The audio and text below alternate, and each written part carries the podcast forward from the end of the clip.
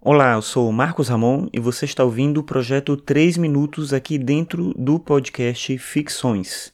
Hoje é terça-feira, dia 6 de junho de 2017, e hoje eu vou falar sobre dois jogos que têm uma proposta bem próxima em relação à maneira como eles se organizam e o tipo de experiência que a gente tem jogando esses jogos.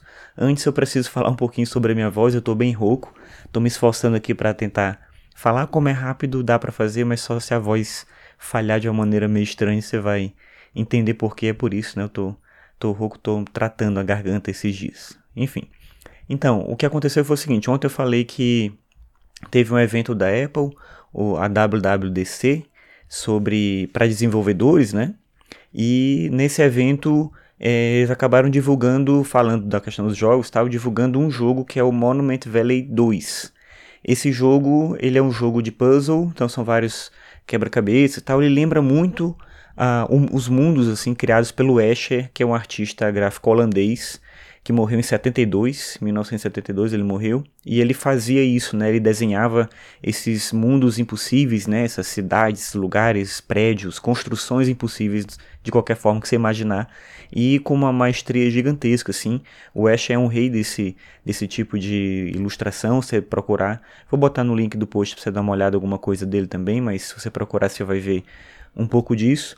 E o Monument Valley é um, um jogo bem inspirado nessa proposta, onde você tem que resolver alguns puzzles para poder levar o seu personagem de um ponto a outro e você lida com esses com essas construções impossíveis, né, que distorcem um pouco a realidade, a sua visão e tal.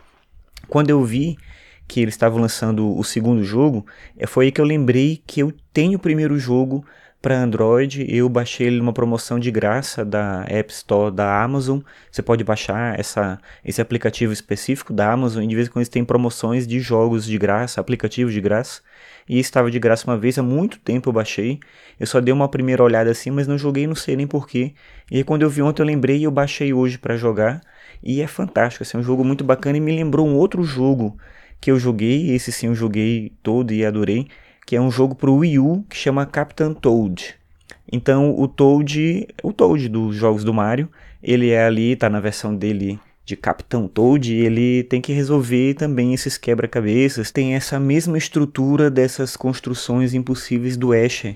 E aí até curioso, eu vou até pesquisar, eu vi que o Monument Valley foi o original, né? Foi lançado em 2014, em abril de 2014, e o Captain Toad foi lançado em novembro de 2014. Então, até o desenvolvimento dele está bem próximo. Eu não sei se eles conseguiriam fazer o Captain Toad assim logo depois do lançamento de um jogo anterior e tomar ele todo como inspiração. De qualquer forma, eles estão bem próximos. É uma pena que o Wii U seja um console tão exclusivo, um console que pouquíssimas pessoas possuem e eu digo isso porque ele tem jogos incríveis. Esse jogo do Toad ele é fantástico nesse sentido.